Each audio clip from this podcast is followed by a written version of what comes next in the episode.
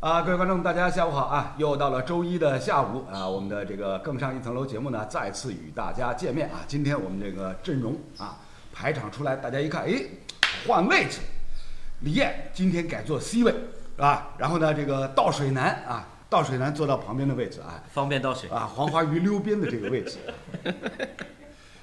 好，这个这一期的节目呢，我们我们三个人其实都很激动，跟我们节目组一块儿都很激动。为什么呢？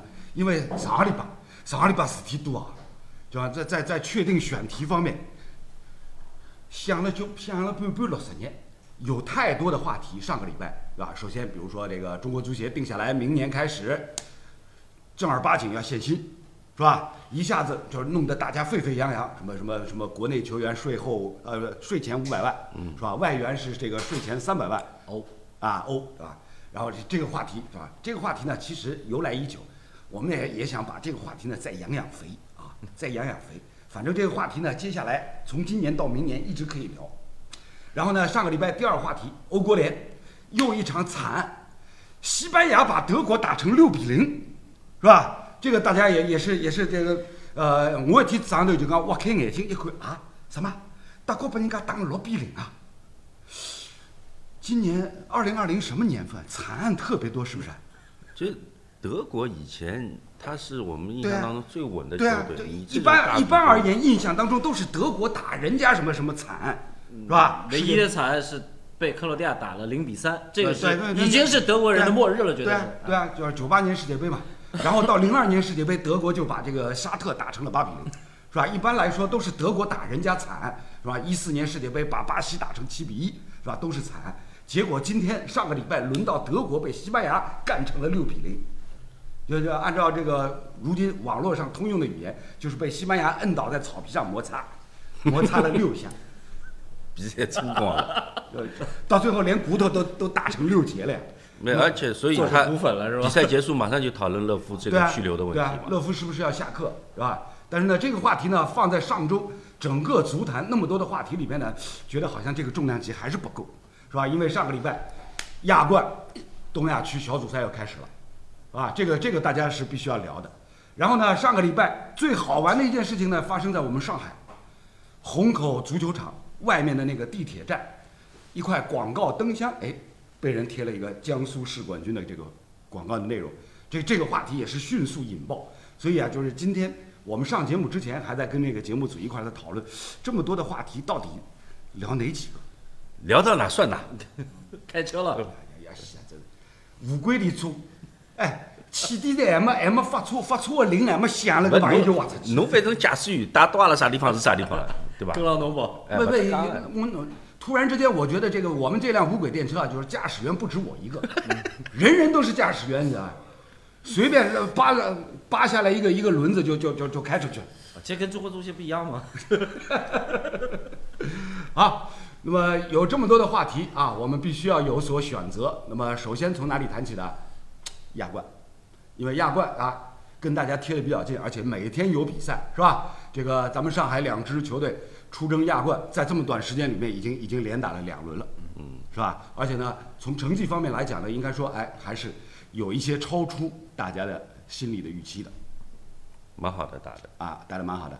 那个李艳呢，昨天昨天也是转了转了这个上海上港东跟那个全北现代的比赛全北对啊。先说一下你自己的一个观感。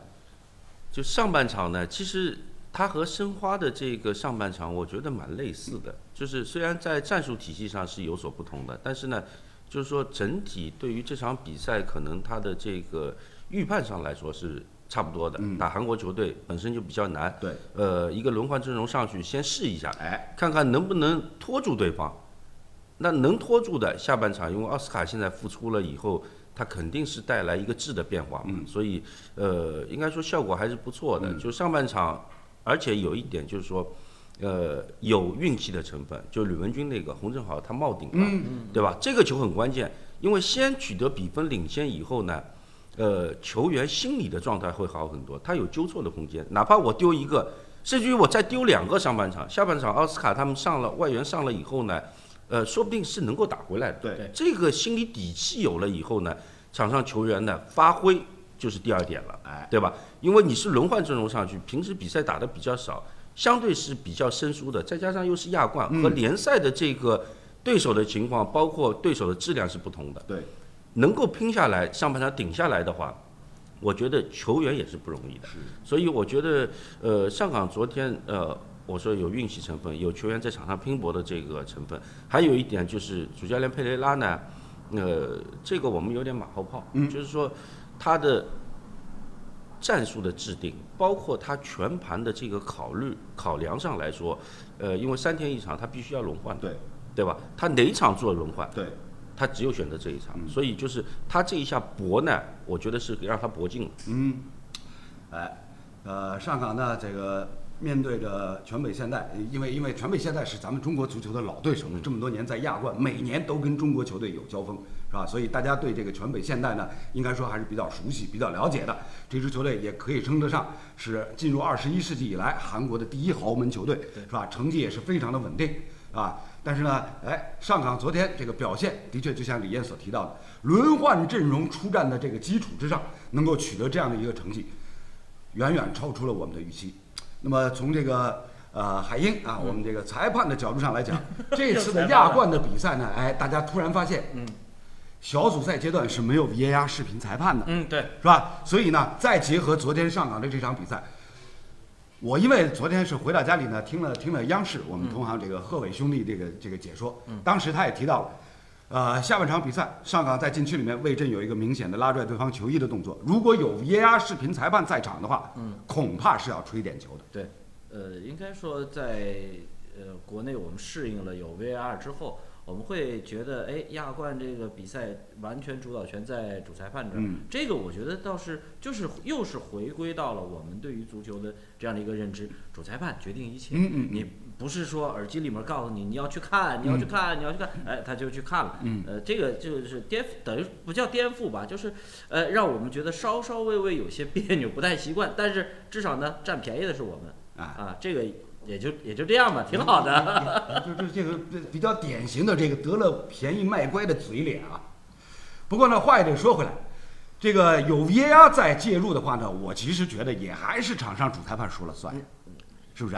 呃，这个 VR 也要看，VR 如果说它能够，它呃它的层级啊，或者它离某一个某一个区域它更加近的话，那么他对于这个主裁判他是有影响的啊。啊。就就比方说啊。这个这个韩国裁判啊。接受指令，然后对吧？回看了一下 VR，那么当然也有一些就是像这个这个有些裁判说我坚决就不看。啊啊，你让我看我也不看哎啊，就这就是看谁的级别更高一点而已。兄弟，你这个用词要小心啊！刚刚一不小心就是把把把内幕全都和盘托出来了。韩国主裁判接受了指令，什么指令啊？从哪儿来的指令？V 二的指令，呃 不过那个球呢，从我个人观点上来说，呃，吹和不吹呢，真的就看裁判了。对，其实你说这个动作呢，肯定是有的，拉拽球衣，这个慢镜头反复在放，很明显。但是呢，幅度上来说，控制的还是比较得当的，我觉得。就是说，在一个边缘，呃，不吹呢，裁判可能认为，因为过得也快，他也不一定能够完全观察得很仔细。另一方面呢，我觉得禁区里面稍微有一点尺度的身体对抗还是需要的，因为这个不单对，这个不单单就是说是呃守方去做了这个动作，其实你说攻方也有可能有这种动作。对，他每一次都吹的话，那这个场上一场比赛九十分钟犯规的次数太多了。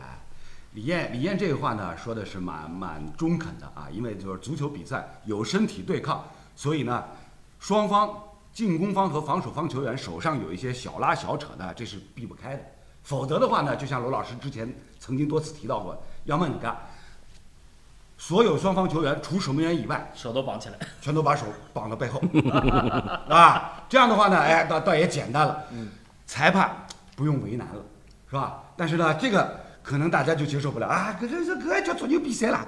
啊，那不变成残疾人足球比赛了？没，就讲搿只球呢，如果讲要判点球的闲话，接下来麻烦事情会很多。是，就是你不要有角球机会。嗯，就我我们经常对对对以前我跟罗老师经常谈，你每个角球你都能吹的。哎，那你这边吹了一个点球以后，你反过来裁判，不管你是中国裁判、外国裁判、高水平裁判，呃李海英，哎哎，不是，中高水平裁判这个外国裁判、中国裁判李海英，那我我是什么了？啊，你你你又不是外国，又不是中国，什么我外星来的喽？不，你有象征性的呀，你有象征意义的。对吧？哎，就是心里面找平衡的这个点肯定是在的，九十分钟，对吧？对那你这边吹了一个这种动作的，那到了对方禁区哎，他就有可能再去找这个动作，对那来回找这个比赛就吹不好了，对吧？这这这就是第三种裁判了，啊，不是朋友，不是敌人，就是两边两边都得罪。两边都都得罪，两边不讨好，到最后呢，就是上个礼拜李艳在我们节目当中所提到的 阿呜，对吧？对。啊，所以呢，就是裁判，裁判呢，我我又想起我们我们那个傅子明先生，就是二十多年以前唱的那首歌《祝您来，祝您生日》。所以呢，再回到这个亚冠的赛场上啊，上港取得两连胜的成绩啊，这个的确让大家都感觉到非常的振奋。那么同时呢，我们上海的另外一支球队申花队，呃，可以说呢，也是在这个短时间之内连续打了两轮比赛。那么第一场，第一场应该说表现还是相当不错的，对是吧？那么第二场比赛呢，实在是人员战略战略战略战略战略，哟，这个高屋建瓴啊，对。一下子蹦到房梁上去了，就站在上面，对不对？哎，是战略，是战略，对吧？这个呢，也是也是最近几天 有关亚冠联赛，哎，咱们在国内这个网络论坛上、网络平台上见的比较多的一种说法，所谓田忌赛马，是不是？你是不是要要要凸显出这个田忌赛马的不不不这个战略？不是不是不是不是，前面李艳刚才说了，上港的上半场跟申花打这个蔚山现代呃蔚山现代的这个上半场，其实有些相似之处。嗯其实这个想法，我觉得就是可以类比，但是还有一点，我说这个战略是什么呢？就是有选择性的啊进行这个相关的这个比赛。啊，那你在整个的这按照现在申花目前的这个现有人员情况之下，那他能够使用的不就是这些人吗？啊，我就先堆上去呗，啊啊，能能扛得住，能拖得住啊，那么到下半场我再试一试，啊，呃，但毕竟因为这个作为呃韩国教练崔康熙对于这个自己的这个同胞这些球队都是相当了解、相当熟悉，知道他们会是什么样的一个情况。嗯那所以我觉得他不会指望说在蔚山现代上我能够拿到什么样的，就尤其在第一次的交锋当中，第二回合不好说，对吧？看一看出现形势，然后我们再定最后一场比赛我们到底能够打成个什么样。嗯那么至于说第一次这个这个直接的这样的一个遭遇战，我觉得他的想法就是先让这些人先上一上，嗯我其他人我再缓一缓，再缓一缓。我重点的目标不是同胞，哎我的目标是集体抗日。就感觉感觉崔康熙是一个大导演，导演了一部什么剧呢？抗日神剧，是吧？虽然到现在为止，这个抗日的主题，是吧？这这个抗日的这个遭遇战还没有开始，但是这个所有的所有的未雨绸缪，一般都是在哎没有开始之前就已经是策划好了，准备好了，弄这个意思吧？哎，错的，蛮过分的啊。这个其实呢，我们都知道，这么多年亚冠赛场上，对于咱们中国球队来讲，最难打的从来都是韩国韩国球队，韩国队其实就是我一直认为就是上半场开场，下半场这个开场，嗯，我们一般来说节奏上肯定是要吃亏的。啊，以前就是基本上，为什么说那个时候有九分钟进三个的那那一次，对，就是开场，因为对方上来以后，他就是一个快节奏，嗯啊，强度很大。那我们还想慢慢的适应，慢慢的进入角色，这个是肯定不行的。嗯，而且本身呢，呃，其实中日的对抗，不管是俱乐部层面、国家队层面，我觉得在传接球方面，就整体的传接球由后场往前推，那肯定是韩国要强于我们。是那在这个基础上，你如果在呃进入状态稍微慢一些的话，这个很吃亏的。嗯李艳这个说的很有道理啊，这个是也是作为这个曾经的职业球员，在赛场上跟韩国的球队是吧，无论是俱乐部队、青年队还是国家队、成年队这个层面上有过亲身经历，多次对抗是吧？韩国球队作风之顽强硬朗，然后啊场上球员这种玩命的这种作战的劲头是吧？这个在亚洲足坛乃至在整个世界足坛都是闻名遐迩。同样可以举举出来做一个例子，还是昨天是吧？广州恒大对着这个水岸三星是是吧？人家水岸三星全韩班是吧？我们全华班，我们我们算除了朴除了朴智珠，啊，就是全华班再加一个韩国人，哎，对是吧？对。然后在场上大家一看啊，对面水原三星一个外国人都没有，恒大拿他们没有办法，是吧？那种比赛，说句良心话，水原三星如果昨天把握机会能力强一点的话，恐怕、恐怕恒大是要输球的蛮危险的啊射门比是两位数比个位数。对啊，就是大家再一看这个水原三星最近几年这个这个实力，这个人员的这个演变，整体实力的退化，几乎是可以用惨不忍睹四个字来形容。就是我我因为昨天在在在公司里面转播了这个恒大对水原三星的比赛，就前两天开始准备这个水原水原三星的资料，一看啊，哪个人谁不来？然后那个大家比较耳熟能详的韩国的老国脚连基勋，三十七岁的左边锋，据说留在韩国国内参加什么教练员培训班，也没去。那韩国那个水原三星没人了。然后他再一看他那个主教练朴建夏啊，九月份才上任，总共带球队只打了八场比赛。当时我就感觉，哎呦，这个突然间，呃，如果用田忌赛马来来来来做一个比方的话，那这个韩国这次四支球队里面出战，水原三星应该是实力上最差的一个队。但是从球场上九十分钟来看，人家全韩班打得挺好啊。就行动力很强。对啊就是呃，这个就是我们联赛和亚冠的区别。嗯特别是呃，我们通过这个连续几场和韩国球队的这个比拼当中啊，就是说，你看身体对抗不占优，嗯，那像恒大，包括你像上港啊，可能在技战术层面上，在联赛当中它是占优的，对，但是真正到了亚冠呢，这方面它的优势也不明显了。是，那只能靠一些爆点了。嗯如果你像恒大昨天保利尼奥不在，高拉特回来以后，罗老师还在说啊，完全陌生的对啊，打法、人员，对这个节奏完全和我他在在球队当中的是不一样的。哎，那这个又要重新找感觉，对啊。这个是很很难的，啊对吧？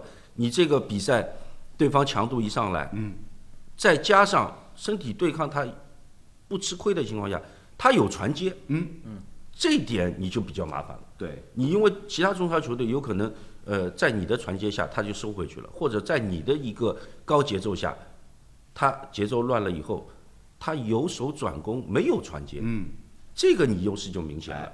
现在呢，两方面你都不占优的，那这个比赛踢起来就很辛苦。是，呃，在中国足球历史上呢，过去的三十几年间，恐韩症这个名词，是吧？是写进了中国足球的历史的篇章当中。那么恐韩症恐在哪里呢？就像刚刚李岩所提到的，因为跟韩国的球队面对面交锋的时候，我们承受的压力非常大。这种压力来自哪里呢？对方逼得凶，抢得快，是吧？身体对抗激烈，造成我们的球员有球在脚下的时候啊，没有更多的思考的时间，对没有更多这个观察的视野范围和余地。面对对方一抢，心里边一着急，就赶紧赶赶紧把这个球传出去。至于传到哪儿再说了。所以在这样的一个前提条件底下呢，恐韩症恐的就是什么？恐的就是人家拼的凶，抢的狠。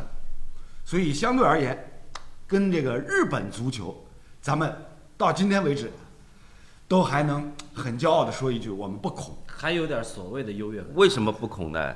就是恐韩症，我们以前其实有一个错误的这个误区，嗯，就认为是体能不如人家，哎所以我们十二分钟出来了，对吧？对体能测验出来了。对，其实呃，体能我们说有氧跑和在场上的这种比赛的节奏的跑还不一样，对吧？你说十二分钟跑不一定比对方比韩国球队差很多，但是在比赛当中什么差在哪里？就是高质量的快速跑，嗯高强度，同样一段时间，比如说前面三十分钟，对方的高强度的冲刺跑，这个速度或者说他的这个距离要比我们来的多，对那他就就是有优势。是，其实是在这个点上，哎，日本呢，日本反正也独三三不要紧的，对吧？伊反正前头也勿是讲拼子老命上来抢嘛，嗯，葛么阿拉有眼辰光好盘盘拢拢，再加上呢，我们始终认为身体对抗我们有优势，对，嗯，对对吧？对对，心理就不不是心理，就上来准备会，今天打小日本啊，小字在前，我们总归有优势的，对吧？哎，这个就是大家一下子就明白了吧？就是过去三十几年，什么叫恐韩症？哦，这恐韩症说起来到现在四十年了，对，是吧？过去的四十年时间里面，恐韩症主要恐在哪里，是吧？为什么恐？已经说的非常的清晰了。然后呢，面对日本球队，哎，我们心理上优势体现在哪里，是吧？这个大家一听就明白了。所以呢，从这个亚冠啊，这第一轮和第二轮的小组比赛的情况来看呢，咱们中超球队面对着韩国球队呢，还是应该吃力的，是吧？上海人讲，我就应该吃老酸的，嗯，是吧？那么这一点呢，从这次的这个比赛的情况来看呢，那呃，韩国这几支球队，像刚刚大家提到的，跟这个申花过招的这个蔚山现代，是吧？蔚山现代其实，其实说说不好听点，人家蔚山现代还饶了饶了咱们三个韩国国脚呢，是吧？但是呢，他那个阵容首发阵容一看排出来一看，哟，谁宁邓嘛，嗯，李青龙，对，是吧？英超大家啊，对。是吧？尹比加兰，哎是吧？这就延边队啊，对吧？这这这这这这一看，都老熟人啊，然后左边锋金仁成前两年跟跟上港过招的时候，这个左边锋就很突出的，是是吧？这个大家都认识还有中后卫，啊，因为一看，哎，这这个这不像不像是什么一支弱队嘛，嗯，是吧？所以从这个角度上来讲呢，就是韩国足球他们的整这么多年以来的传承和发展这个脉络，在从中就变得很清晰了。这一点上呢，应该说啊，咱们中超这几支球队在最近啊，跟这个韩国球队的过招过程当中呢，其实也是每年都在进步，每年都在提高，学到了不少的东西啊。那么接下来就是刚刚这个海英所提到的，马上啊要跟几支日本球队过招了。嗯抗日了，怎么抗？不是，呃，我我觉得咱们再回过来再看一看我们和韩国球队这四支球队啊，啊四支这个中超球队和韩国球队比赛的这个过程，啊我们来先找他们的弱点，啊然后我们再来说和和日本球队。北京国安的弱点是在于他的主教练。啊，他的指挥，啊他的临场，所以我觉得在碰到日本球队的时候，呃，球员心里面是不怵的，嗯对吧？有也有一定的优势的，嗯我就担心主教练出混账，这个这个是是我觉得这个北京国安的这样的一个一个一个状况。广州恒大的问题在于他没有保利尼奥之后，他的这个腰的问题。嗯呃，你说昨天的打这个水源啊、前天应该是前天吧，打打打水源打平这场比赛，我觉得问题在于说卡纳瓦罗希望由高拉特来顶替保利尼奥的部分角色，嗯但是他给他搭配的人员。让让他觉得这个这个融融融入的这个速度太慢了一点。如果前面给他放洛国富加埃克森，嗯这三个老乡之间的聊天儿，嗯。聊聊聊，说不定他们就能够迸发出火花来，哎。而不是一个韦世豪，一个杨立瑜。他虽然在整个比赛过程当中，卡纳瓦罗用了几次的阵型的变化、人员位置的调整，对。然后试图在扭转中场被对方逼这个高位逼抢之后形成的这个慌乱，丢了这个球权，但是始终高拉特一直是属于游离状态，嗯。这个就就等于说少个人跟人家在踢，我觉得这这一点是可能是卡纳瓦罗需要调整的。按照恒大的这些人员的实力，有六个曾经拿过亚冠冠军的这个球员的这个经验在，嗯。呃，有这些我们的这个规划球员的这个个人能力在，嗯。我觉得打日本球队其实只调控的好，融融入的好的话，不会输，不会。这个也不好说啊，就是恒大恒大在亚冠历史上输给日本球队也不少啊。呃，去年去年打进这个半决赛，不就是输在这个浦和红钻的脚下？呃，这个球队的这个状态不一样，而且日本球队它往往的会有一个有一个怎么说呢？我们在研究这个彩票的时候，日本球队它在参加洲际比赛之前，哪怕你这支球队在联赛当中感觉这个位置啊要要降级了或者要怎么样的时候，呃，亚洲赛事之前的那一轮联赛，这支球队。他不会输，甚至于可以有可能会出现一个大胜，哪怕面对的球球队对手是可能联赛排名前五前六的对手，他都会这样。然后他到亚洲赛场上带着一个好心情，他就跟亚洲的对手去过招。Stop。海英呢，最近几年在在这个五星在频道里面呢，哎，已经是混成了这个彩票专家。但是呢，本年度的亚冠联赛啊，就是不能用以往你的经验来猜夺之。为什么呢？因为原来正常年景当中，我们都知道，亚冠联赛是穿插在各国国内联赛中间的。对对，啊，今年情况就不一样了。嗯，国内联赛全都结束了，局部 game over，随后呢调过头来，亚冠就变成一个全新的赛事。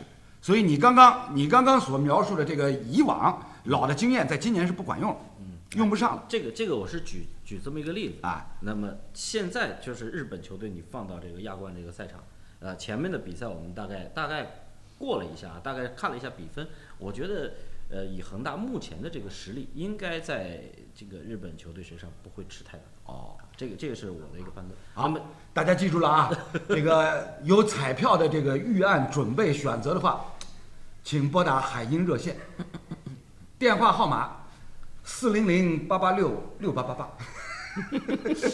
不是，回头真打了，这个 这个电话是什么哪儿的号码？赶快查一下。罗老师自己都忘了后面这怎么怎么组合的了。然后我觉得后面两两支球队就两支上海球队了。呃，上港这边其实目前是占据了一个小组有利位置，对，两战全胜嘛。呃两战全胜。嗯那么后面的这个这两场对阵应该是神户吧？没有，这神户是对着这个广州恒大，啊啊！上港是对那个横滨。啊，对横滨，对横横滨水手，嗯，对横滨水手。那么其实从上港现在的这个情况，奥斯卡健康，球队没问题；嗯奥斯卡不上，嗯球队有些问题。嗯呃，虽然说首回合有李胜龙的这个梅开二度，这个灵光乍现，嗯，但是也不能指望这个他场场都这样吧，对吧？毕竟球员的这个能力也在那儿摆着，嗯对吧？尤其你又是面对日本球队，他又换了一种打法，换了一种变化，你人家的技术可能会比你更好。那么至于申花 这顶点啊，啊，这里你还好李胜龙现在在这个卡塔尔多哈啊，由于时差的关系，估计他也看不到我们这个直播，所以侬随便瞎讲得噶。不要紧，帮帮你拉牙，打声招呼。啊，来来来，最后就是说是什么？的，至至于到申花了，我觉得呃，这是这个崔崔光熙崔指导他毕其功于一的两场比赛。哎，呃，如果在这个这两场比赛当中能够拿到四分的话，那么最后一场比赛基本上这个会会会相对来说啊，跟韩国球队啊，他可以可以放松了啊。但是但是以目前人员的这个情况来看，我觉得还会比较困难，还会比较困难。那可能这个战术打法会会会会有些不一样。就是申花的问题呢，我们大家都知道啊。这个联赛结束之后，大家一看申花的人人员配备，这个也伤了，这个也伤了，两个两个这个这个这个南美洲来的对虾嘛也也没报名，嗯，是吧？所以这个人员凑不齐，这是康熙师傅现在遇到的最头疼的一件事情，是吧？所以呢，呃，有关有关这个亚冠赛场上所谓田忌赛马的这样一个战略呢，很大程度上，哎，被迫啊，好像是给给为申花队来量身量身定做的这种感觉，是吧？但是呢，海英刚刚说的是有道理，因为你人员不齐整的情况之下，再加上赛程那么紧，三天一场比赛，三天一场比赛，只能是在什么阵容轮换方面来动脑筋有选择性的这个放弃。啊。就现在呢，我觉得就是申花这边确实是比较困难一点，嗯。就是你阵容轮换了以后，你没有后手，哎，这一点上来说，呃，可能你要即使咬住了，我们说你要赢球也是有点难的，嗯，就因为这种比赛，你上半场比如说是一个轮换阵容上去尝试，那你咬得住，下半场你要有牌打得出，你要把这个比赛能够赢得下来。对你就像上港那场比赛一样，上半场呃也是尝试的呀，嗯，尝试了他咬住了，下半场他牌打出来了，哎赢球了。你申花其实也是同样，上半场其实你说打得差吧，也不差，也是满场的这个盯防，我觉得也很努力。但是你考虑到上半场这个体能的消耗，下半场有没有人上去顶？有没有人上去扭转这个局面？哎，进攻上有没有东西出来？就没有的话，那你这个比赛只能是往下走的这个状态。对所以申花这边我觉得还是比较困难。我是比较期待申花就是第二回合，嗯，因为索性让像曹云丁啊、穆雷诺这些球员，休息，你索性让他们歇好了，那这样上去的话，搏第二第二回合，那这样的话，我觉得还是就是呃相对合理的一个安排。因为现在呢，你说让他们上去打这个比赛上去打，身体状态本身也不算特别好，打了有可能再次伤病。对，而且打了你未必能够把这个比赛打回来。嗯，所以索性就是把这个重点放在第二回合，第二的这个轮转圈里面，就是这样的话会好一点。那这个这个就是田忌赛马的精髓就出来了啊！这个用我之下等马跟你的上等马比拼，嗯，是吧？然后上等马对你的中等马，中等马对你的下等马，是吧？这个就是田忌赛马的核心要义。